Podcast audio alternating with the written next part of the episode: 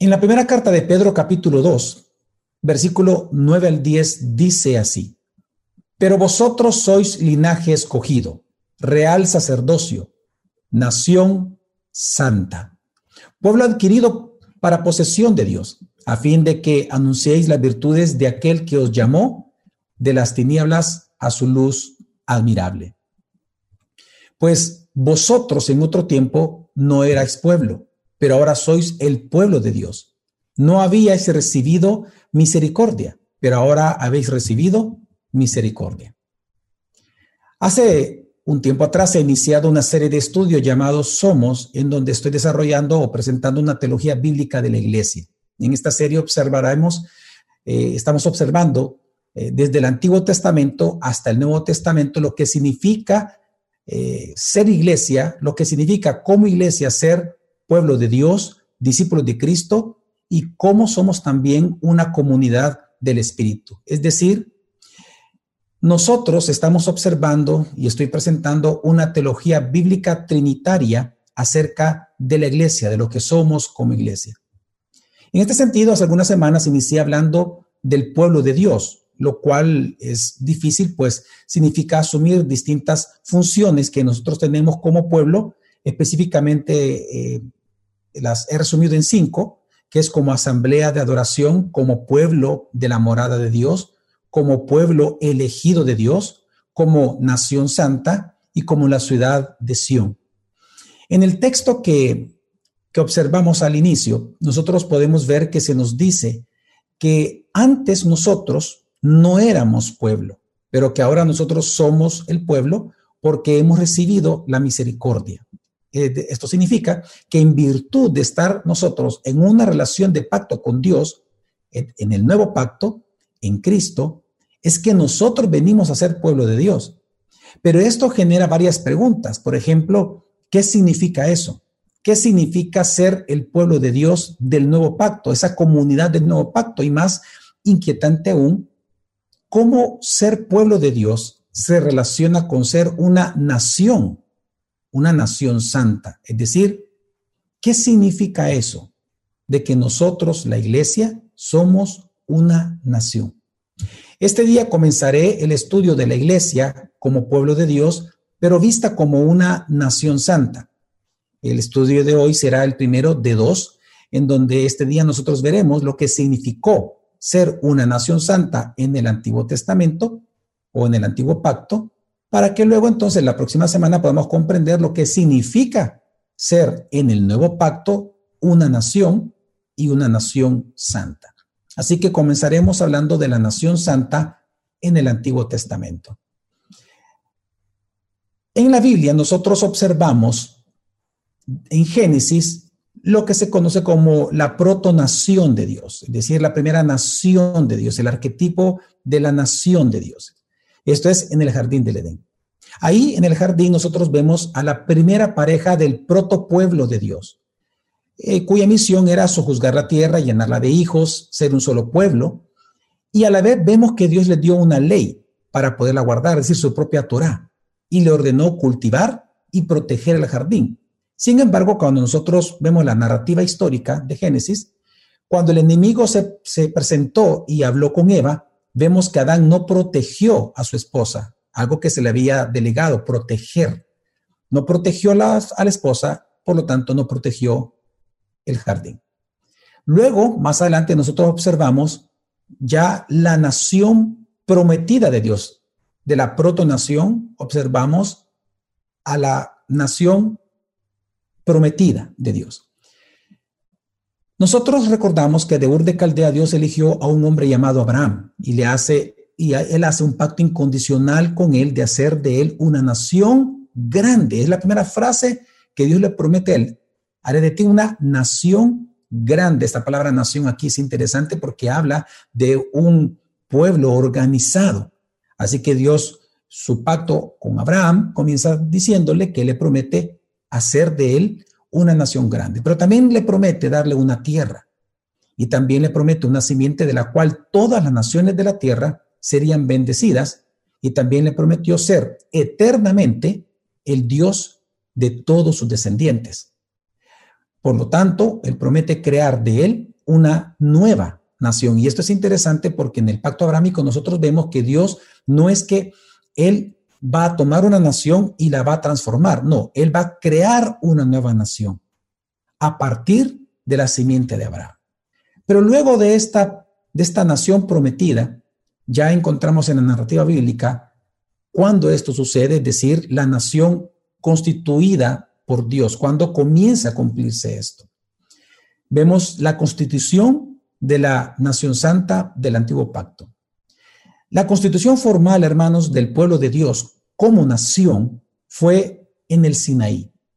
Nosotros vemos que Moisés, ya en Deuteronomio, eh, específicamente capítulo 9 y capítulo 10 y capítulo 18, él se refiere a esta constitución como el día de la asamblea o la eclesía. Esto es cuando Dios sacó a su pueblo de Egipto, los redimió, inmediatamente los llevó al lugar de su presencia e hizo pacto con ellos y me refiero específicamente en el monte Sinaí. Eh, de hecho, Éxodo capítulo 19, versículo 4 al 6 nos recuerda lo siguiente. Dice, vosotros habéis visto lo que he hecho a los egipcios y cómo os he tomado sobre alas de águilas y os he traído a mí. Ahora pues, si en verdad escucháis mi voz y guardáis mi pacto, seréis mi especial tesoro entre todos los pueblos, porque mía es toda la tierra. Y vosotros seréis para mí un reino de sacerdotes y una nación santa. Nosotros leemos aquí la palabra pacto. Un pacto era un acuerdo o una promesa aceptada entre dos partes que generaba obligaciones para una o para ambas partes, no de manera igual, pero generaba obligaciones.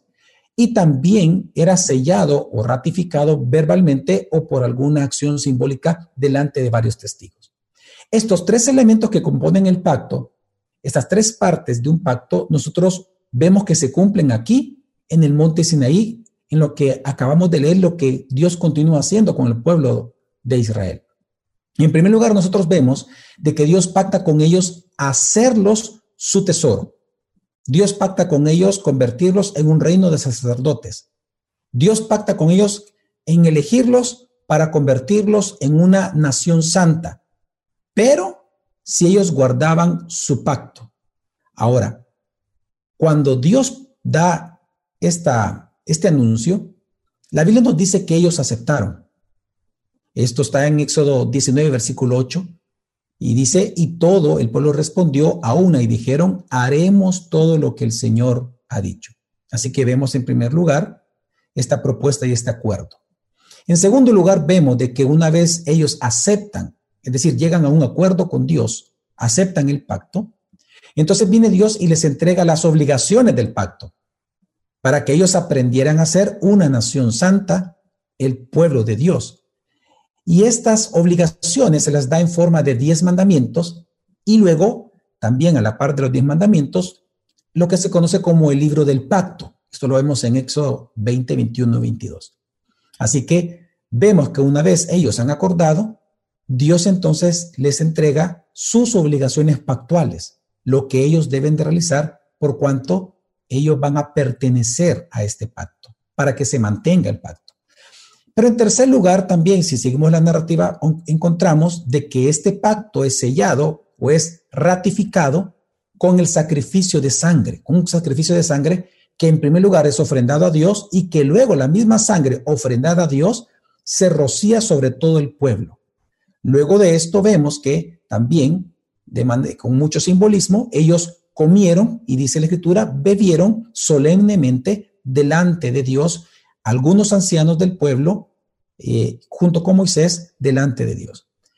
A partir de este momento, ya viendo los tres elementos que se cumplen en, el monte Sinaí de un pacto, a partir de este momento, Israel se convierte en una nación santa, tal como se los prometió Dios incluso antes de liberarlos, antes de que incluso empezaran las plagas, Dios ya les había dicho a través de Moisés en Éxodo capítulo 6, del 6 al 7, te redimiré, te tomaré como mi pueblo y seré tu Dios. De hecho, esta frase, tú serás mi pueblo y yo seré tu Dios, se convierte en la fórmula pactual a partir del monte Sinaí y lo vemos nosotros muchísimo en toda la escritura. Esta frase, ustedes serán mi pueblo y yo seré su Dios, que es la fórmula actual. Ahora, ¿por qué entonces se le llama a Israel a partir de este momento? ¿Por qué Dios le llama una nación santa? Esto es principalmente por dos razones. En primer lugar, porque en virtud del pacto con Dios, ellos ahora le pertenecen a Dios. Ellos son su propiedad. Ellos ahora han sido escogidos para adorarle y para glorificarlo delante de las demás naciones de la tierra.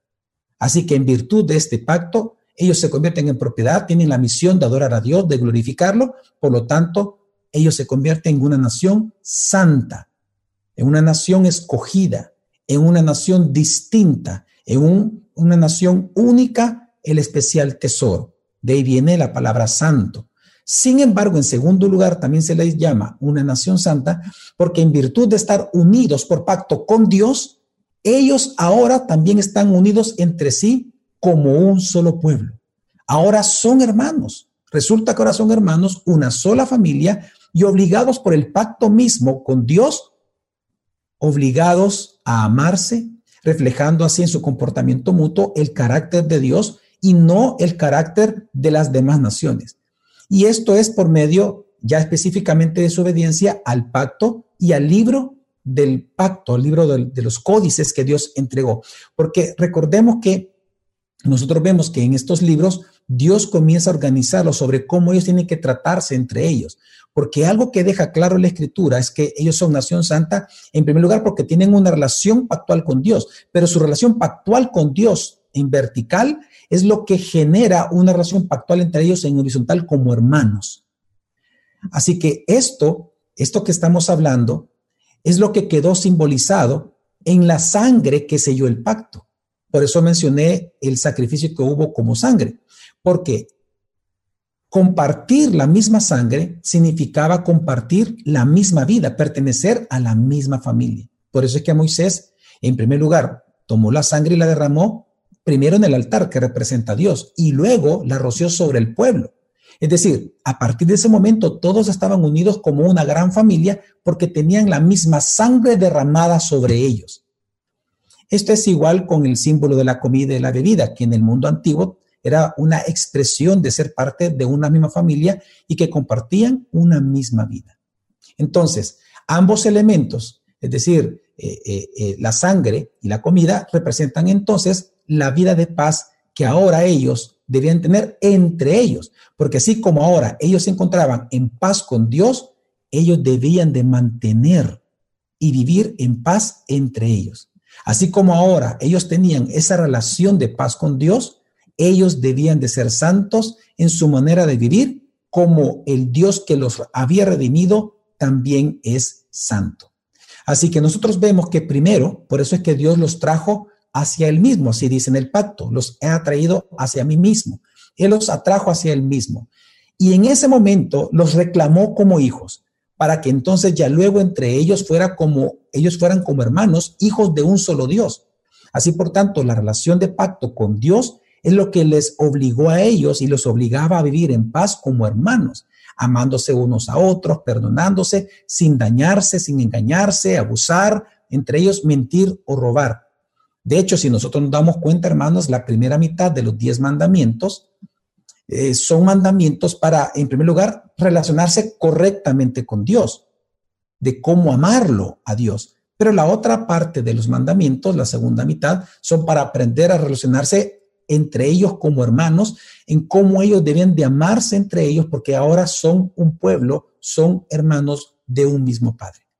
Así que esto nos dice muchísimo, nos demuestra que el vínculo de amor que los unía con Dios y entre ellos siempre debía ser el pacto del Sinaí. Lo que vemos entonces es que como nación, todos los miembros de la comunidad del pacto, es decir, de esta nación santa, esta comunidad del pacto, ellos están obligados a varias cosas. En primer lugar, podemos resumir a amar a Dios con todo su corazón y con toda su alma, pero también en segundo lugar, a amar a su prójimo como a sí mismo. Y ya esto quedó establecido en la ley de Dios, específicamente en Levítico capítulo 19, versículo 18, que porque estaban en pacto con Dios tenían que amarlo a Él, pero porque estaban en pacto con Dios, también estaban en pacto entre ellos por el mismo pacto con Dios, a amarse mutuamente, a no engañarse ni, dañarse. Y así entonces queda de manera ya muy explícita que el fundamento del pacto sinaítico, el fundamento de la ley de Moisés, es entonces, en primer lugar, el amor de Dios por ellos, porque los redimió, el amor de ellos por Dios, por ser, por haber sido redimidos por Dios, y el amor entre ellos como hermanos, porque están rociados con la misma sangre de un mismo pacto. Por eso, hermanos, es que a la ley, la ley entera se le puede resumir así, se le resume por el amor. Por esto es que ninguno tenía el derecho realmente de esclavizar a sus hermanos. Recordemos parte de las leyes. Era prohibido para ellos esclavizar a sus hermanos. Era prohibido ser usureros con sus hermanos. Era prohibido odiarlos en sus corazones. Eso está en Levítico 25, en Deuteronomio 15 eh, y en, encontramos también en Levítico 19 y en otros textos más. Y todo esto estaba prohibido, es decir, engañar al hermano, tratarlo mal, robarle, etcétera, porque el motivo de este respeto y amor entre ellos era el gozo de compartir juntos el mismo poder redentor y el amor de un mismo Dios.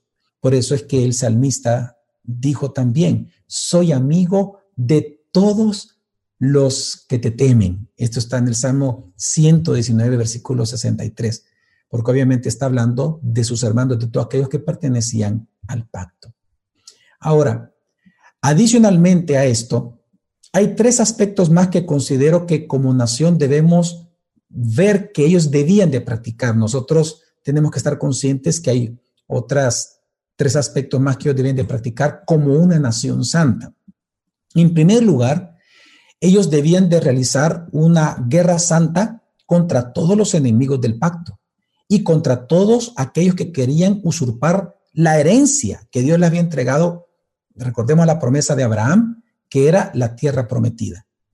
Así que ellos estaban en su derecho de de protegerse, de proteger la tierra, de que nadie se las robara y se las quitara. Y también ellos tenían que hacer una guerra santa. Recuerden cuando ellos entran en la tierra prometida, ellos hacen una guerra ordenada por Dios, mandada por Dios, porque esa tierra no le pertenecía a ellos. Los usurpadores eran los otros pueblos. Esa tierra le pertenecía al pueblo de Dios. Ahora ellos entran como una nación santa y por lo tanto llevan a cabo una guerra santa con la espada. Ahora, parte de esto también Dios les mandó a que por lo tanto, porque ellos eran enemigos del pacto, no pertenecían al pacto, no eran nación santa, Dios les prohibió a ellos tener comunión y les prohibió casarse o mezclarse con todos ellos. De hecho, si nosotros recordamos el mandato de Adán de proteger el jardín, pues en a él, él tenía que protegerlo no con la espada, sino que con la palabra de Dios, lo cual no lo hizo. Aquí vemos ya en el pacto sinaítico que Dios los manda a proteger la tierra, la herencia, pero con la espada.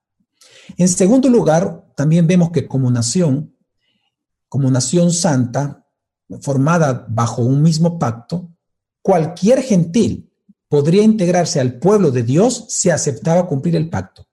Y también, obviamente, la señal del mismo, que era la circuncisión.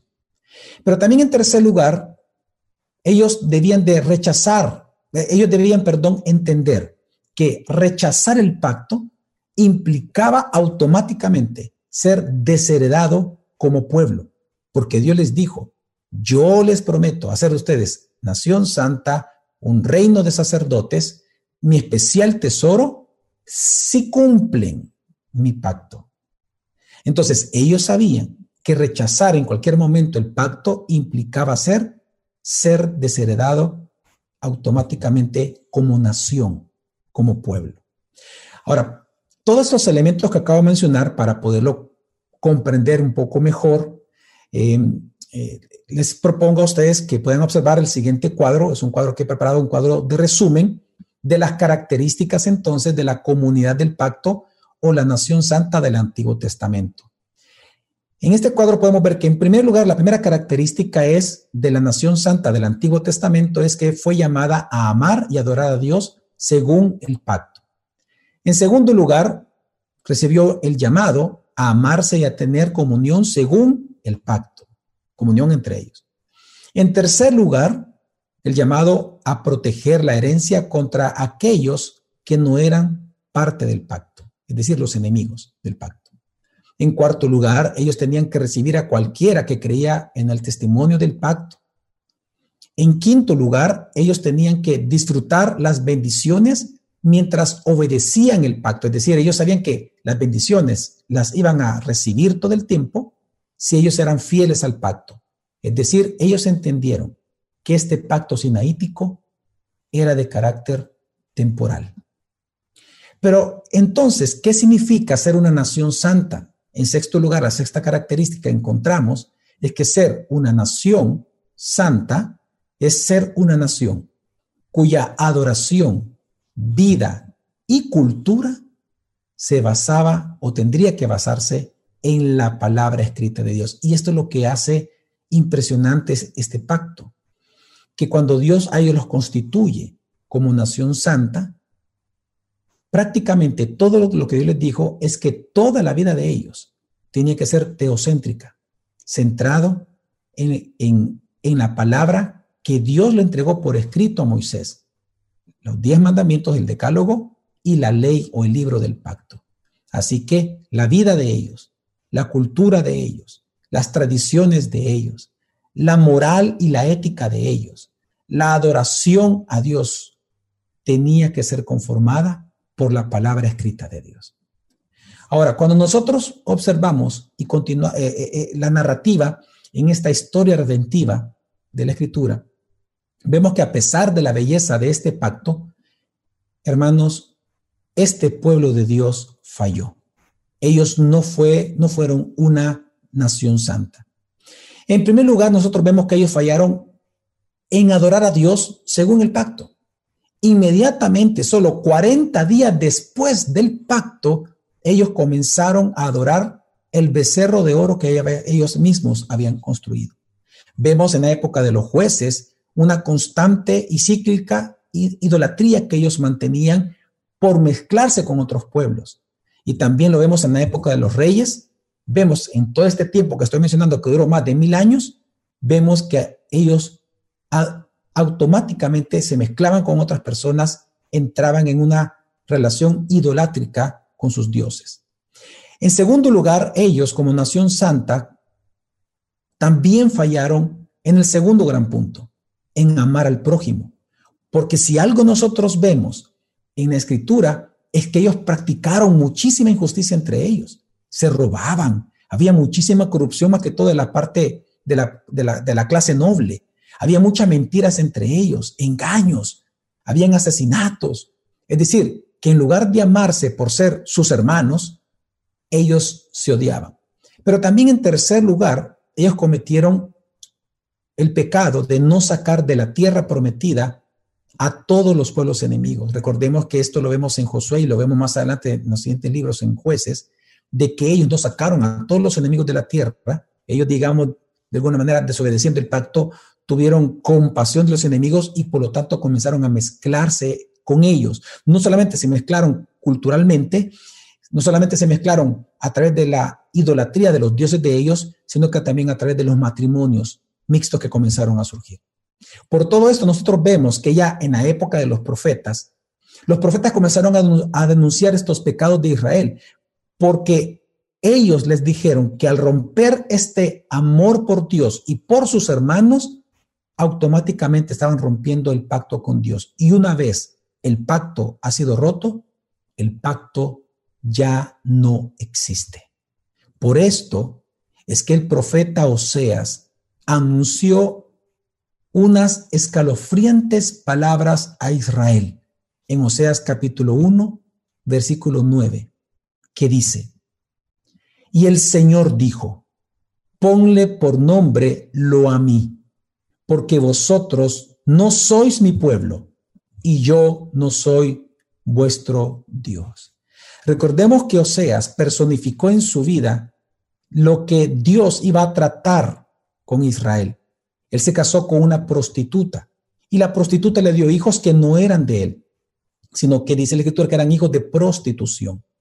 Y uno de estos hijos, Dios le dice, ponle a tu hijo lo a mí, que significa no más mi pueblo, no es mi pueblo, no son mi pueblo.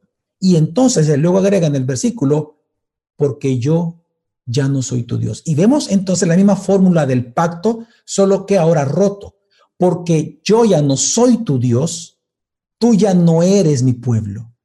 Al no ser mi pueblo, se termina el pacto. Aquí, hermanos, nosotros vemos que en este tiempo de los profetas Dios les anuncia que el pacto se había roto. Y con esto entonces vino automáticamente el castigo del exilio que ya conocemos nosotros la historia, que por el exilio ellos perdieron no solamente el pacto, ellos perdieron la tierra de bendición porque fueron llevados como esclavos, perdieron su libertad y perdieron el gran privilegio de ser pueblo de Dios, una nación santa. Sin, embargo, hermanos, esto no fue la última palabra de Dios, ni siquiera dicha por el profeta Oseas, porque si seguimos la narrativa, entonces encontramos en la misma Biblia y siempre en el Antiguo Testamento la promesa de un nuevo pacto, de una nueva nación santa en un nuevo pacto. Es interesante que en el siguiente capítulo del profeta Oseas, ya Oseas capítulo 2, automáticamente, aunque Dios les dijo a ellos que el pacto ya había sido roto, viene Dios y hace una promesa sumamente importante e interesante. Oseas capítulo 2, versículo 16 dice, sucederá en aquel día, declara el Señor, que me llamarás Ishi y no me llamarás más Baalí. Te desposaré conmigo para siempre. Sí, te desposaré conmigo en justicia y en derecho, en misericordia y en compasión. Y diré al que no era mi pueblo, tú eres mi pueblo. Y él dirá, tú eres mi Dios. Hermanos, es sumamente interesante que aquí Dios menciona muchas palabras ¿verdad? Que ya no le van a llamar a él Señor, sino que le llamarán el esposo, que lo desposará, que le hará justicia, él habla de derecho, que él tendrá misericordia y compasión para siempre. Porque recordemos la frase, dice, te desposaré conmigo para siempre, dice el versículo 19. Y luego entonces dice más adelante, ¿quiénes son estos a los cuales Dios les va a decir, te desposaré conmigo para siempre? Dice, y le diré a aquellos que nunca han sido mi pueblo tú ahora eres mi pueblo y ellos me dirán, tú eres mi Dios. Es decir, hermanos, en estas fórmulas que aparecen en este texto, Dios promete ahora un día escatológico, en donde Él llamaría a personas que nunca han sido su pueblo para conformarlos ahora como una nueva nación santa. Jeremías llama a ese evento el nuevo pacto. Y vamos a leerlo eh, que es, es impresionante, importante para nosotros comprenderlo. Jeremías 31, versículo 31 en adelante dice, He aquí, vienen días, declara el Señor, en que haré con la casa de Israel y con la casa de Judá un nuevo pacto. Pondré mi ley dentro de ellos y sobre sus corazones la escribiré y yo seré su Dios y ellos serán mi pueblo haré con ellos un pacto eterno por el que no me apartaré de ellos para hacerles bien e infundiré mi temor en sus corazones para que no se aparten de mí. Hermanos, este nuevo pacto, como lo estamos leyendo, ahora se le llama nuevo porque tiene varias características sumamente importantes que que son distintas al pacto mosaico, porque vemos, nosotros vemos que si hay continuidad en algunas cosas. En primer lugar, Dios dice que a estas personas a las cuales Dios los iba a elegir para un nuevo pacto, para formar parte del nuevo pacto, les llama casa de Jacob, casa de Israel y casa de Judá. Es decir, que Dios siempre les llamaría Israel, su pueblo, su nación santa, su reino de sacerdotes. Hay continuidad en varias cosas dentro del pacto, pero también hay discontinuidad, cosas distintas. Así que, a manera de resumen, varias características de este nuevo pacto son los siguientes. En primer lugar, dice eh, que la ley de Dios va a estar escrita ahora en sus corazones. A diferencia de la ley escrita en piedra de la ley del pacto sinaítico, el nuevo pacto, Dios tomaría su ley y lo pondría en el corazón de estos creyentes, de estos que vendrían a formar parte de su nuevo pacto. Ahora, algo bien importante aquí, vemos continuidad y vemos discontinuidad. Vemos continuidad en el sentido de que Dios no dice que Él va a dar una nueva ley. Ojo, no dice eso. Dice, pondré mi ley, la ley que ella di. Claro, porque es una ley moral, una ley que nos dice cómo adorar a Dios y cómo amarnos entre nosotros. Pondré mi ley, la misma ley, pondré mi ley en sus corazones.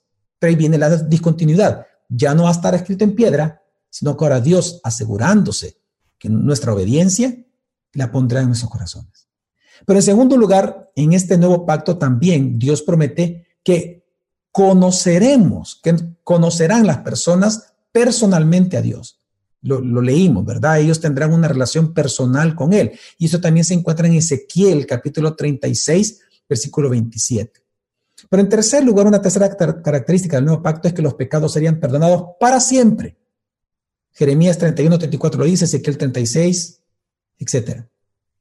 también, en cuarto lugar, ellos serían un, eh, eh, este pacto sería un pacto eterno.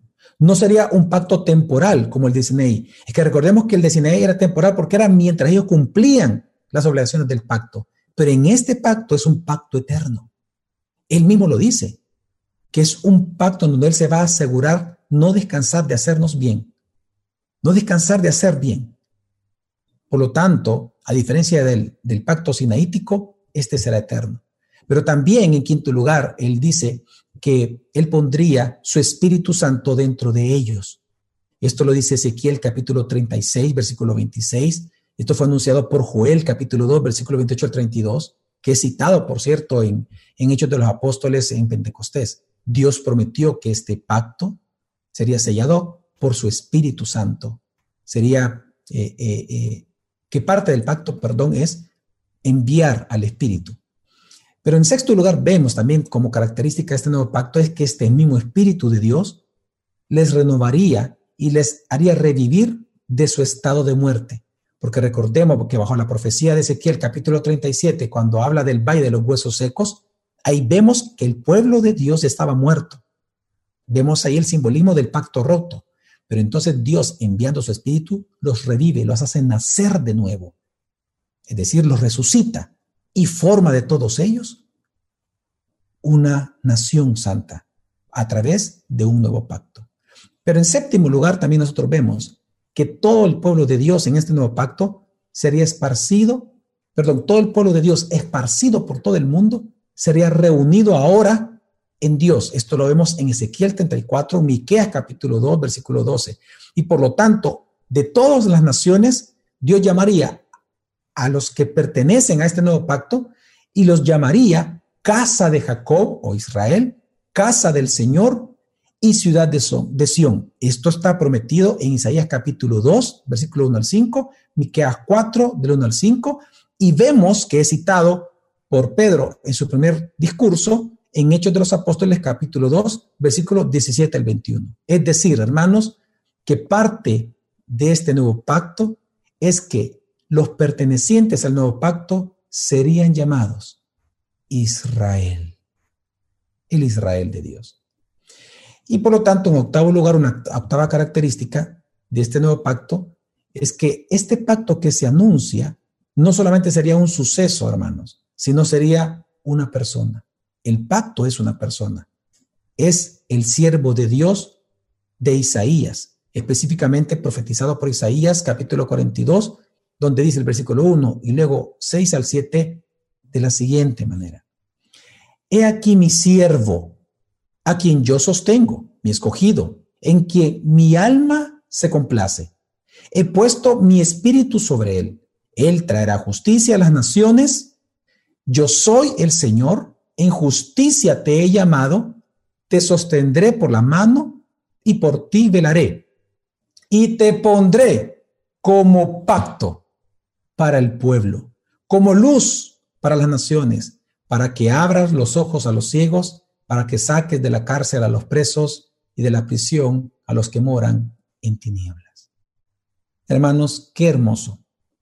Dios está profetizando, Dios está prometiendo que este nuevo pacto sería ejecutado por su siervo, por su siervo, para que de todos partes de las naciones que serían llamados a este nuevo pacto, se formaría un solo pueblo, una sola nación de Dios, que Dios formaría de todos los pueblos, naciones y lenguas de la tierra.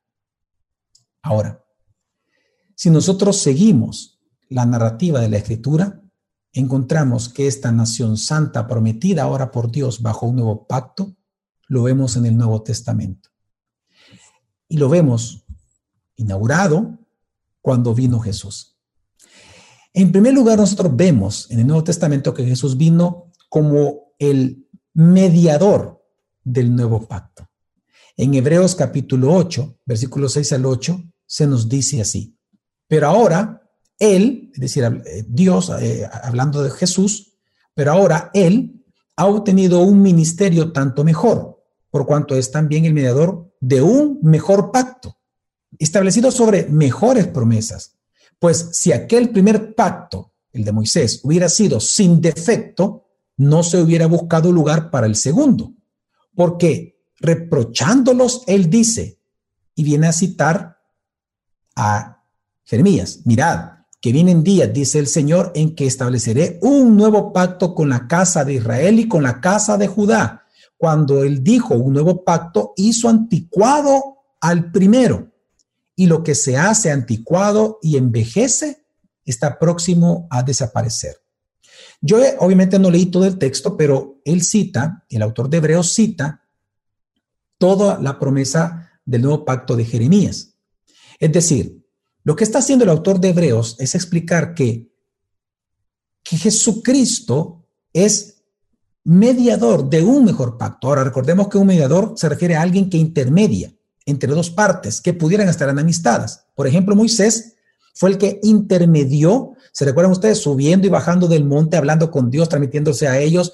Ellos le respondieron, él les llevó la respuesta a Dios y así sucesivamente. Moisés estuvo subiendo y bajando del monte, hablando con el pueblo, hablando con Dios, hicieron el pacto y por lo tanto luego él les lleva al pueblo la ley de Dios. Pero resulta que ahora Jesús es mejor mediador que Moisés, porque él es el intermediario ahora mediante su propia sangre, mediante la propia sangre de Jesús, sangre del nuevo pacto, para reconciliarnos ahora a nosotros con Dios. A diferencia del pacto de Moisés, por lo tanto, que era temporal, destinado a envejecer y llegar a ser anticuado, para lo cual iba a desaparecer, resulta que el nuevo pacto en Jesucristo es eterno. Es lo que está diciendo el autor de Hebreos. Y esto nosotros vemos que los evangelios dan testimonio de esta mediación de Jesucristo de un pacto o del nuevo pacto que es eterno. Por ejemplo, el evangelista Mateo anuncia que Jesús es el siervo de Isaías, el, que leímos. Él es el, Mateo es el que define y el que, y el que hace ver claramente que Jesús es ese siervo profetizado por Isaías que vendría a ser el mediador del pacto y el pacto mismo. Esto lo vemos en Mateo capítulo 12, versículo 15 al 21, en donde él literalmente cita Isaías 42 para demostrar que Jesús es el mediador y el pacto mismo, es decir, el nuevo pacto. Por lo tanto, él demuestra en este texto de Mateo también de que todas las naciones de la tierra también serían reunidas en Jesucristo. Esto lo vemos en Mateo capítulo 25. Y también demuestra que en él, es decir, en Jesucristo, los pecados serían perdonados para siempre. Esto lo hace citando a Jesús mismo en Mateo capítulo 26, versículo 28. Pero también vemos en el Evangelio de Juan que él confirma que Jesús es quien enviaría y envió al Espíritu Santo a morar en sus redimidos para formar de ellos un solo pueblo. Esto está en Juan capítulo 14, versículo 16.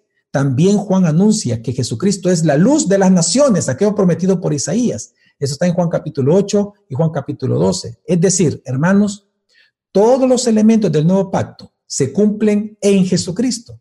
Así, por eso es que nosotros vemos, hermanos, que en la última cena de Jesús con sus discípulos, es ahí específicamente en donde Jesús inaugura el nuevo pacto. Recordemos las palabras de Jesús en Mateo 26, 28. Él dice, esto es mi sangre del nuevo pacto, que es derramada por muchos para el perdón de los pecados. Es decir, Él toma los elementos de la Pascua y ahora los asigna a Él al nuevo pacto como símbolo. Y Él, cuando Él dice, esta es la sangre, esta es la sangre de mi pacto, del nuevo pacto, al decir nuevo pacto en mi sangre, Jesús está confirmando en primer lugar que Él mismo, hermanos, Él es el nuevo pacto. Y por lo tanto, Él está confirmando que este pacto, nuevo pacto, sería ratificado con su propia sangre.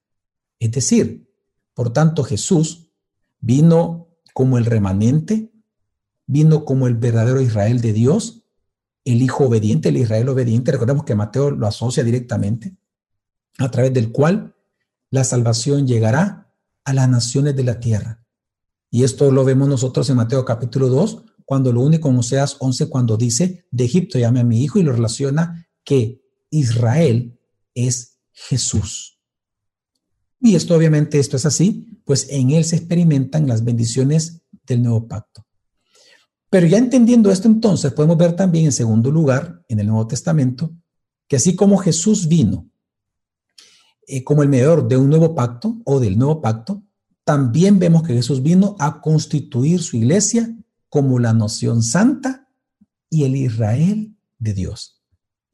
Todos los que creen en su evangelio, todos los que creen en el evangelio de Jesucristo, entran en ese nuevo pacto, en relación con Dios bajo un nuevo pacto. Y como tal, por lo tanto, entran en relación, en comunión con Dios como miembros de su nación santa.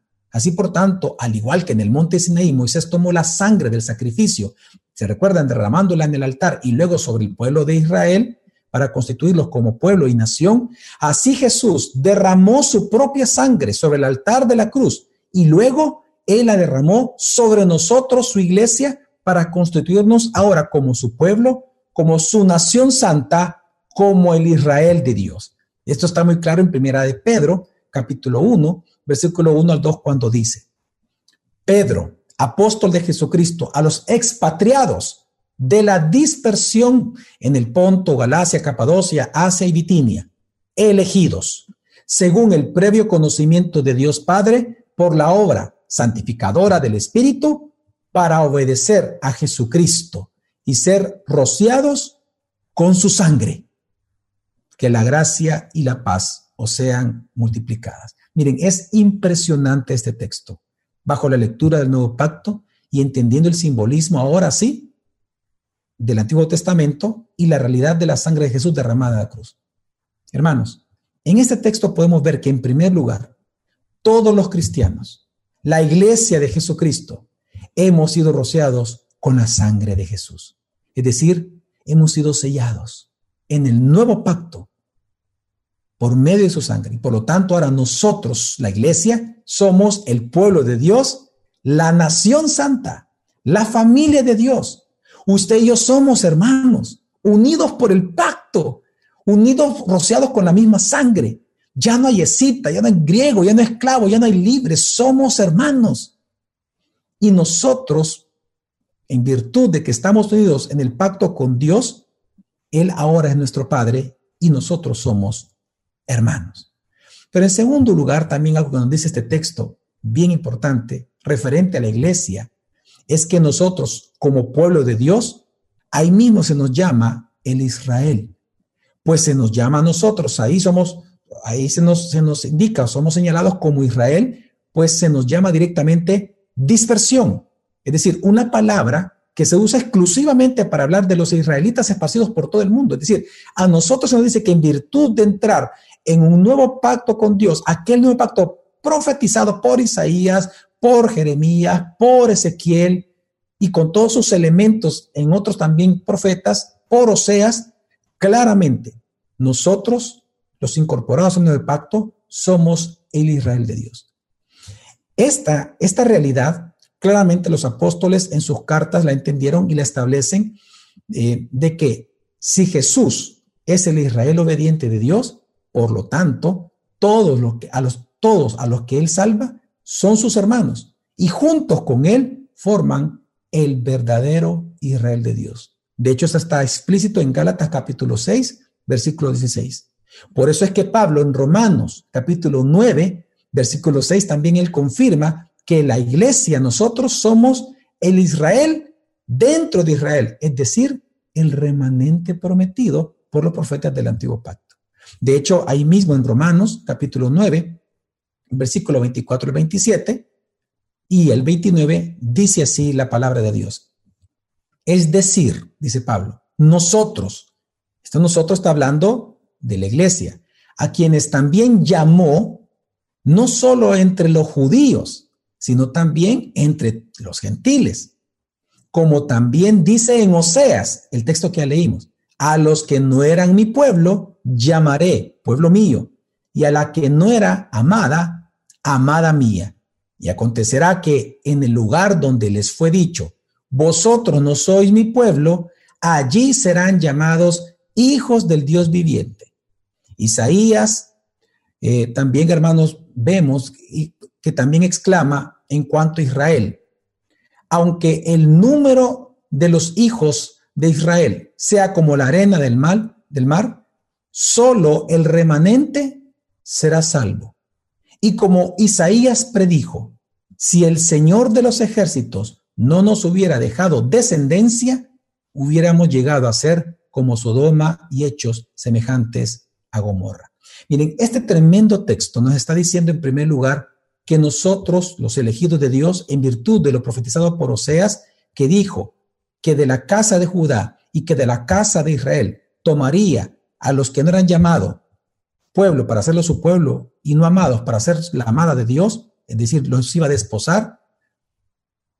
Nosotros, la iglesia, en virtud de eso, somos el Israel de Dios. Somos el pueblo de Dios. Somos la nación santa de Dios. Ahora somos el Israel de Dios. Pero también entonces, luego, más adelante, ya citando a Isaías, lo que Pablo lo que está anunciando, que en virtud de que Dios nos ha enviado al verdadero israelita, que es Jesús, pero es la de heredero, los que somos de la fe en él, nosotros la iglesia, hemos sido constituidos como la nación santa de Dios, el pueblo de Dios, el verdadero Israel de Dios, el remanente prometido por los profetas, la casa espiritual de Dios, esto también está en Hebreos capítulo 3, Miqueas 4, Hechos capítulo 2, es decir, hermanos, que nosotros la iglesia somos nación santa, pueblo adquirido, elegido por Dios, reino de sacerdotes, el Israel de Dios. Así que, de manera similar, hermanos, de manera similar, al antiguo pacto, una vez que alguien ha entrado en pacto con Dios, mediante este nuevo pacto se vuelve hijo de Dios, que le trae grandes privilegios como hijos, pero también entonces significa que el nuevo pacto, hermanos, nos trae grandes obligaciones en primer lugar con Dios y en segundo lugar a nivel de nuestros hermanos del pacto. Pero entonces la pregunta es, ¿cuáles son estos privilegios? ¿Cuáles son estas obligaciones como nación santa? Es más, ¿qué implica ser el Israel de Dios? ¿Qué implica la iglesia esto? ¿Qué significa, hermanos, que como iglesia seamos una nación? Las respuestas a estas preguntas las daré la próxima semana. Vamos a orar.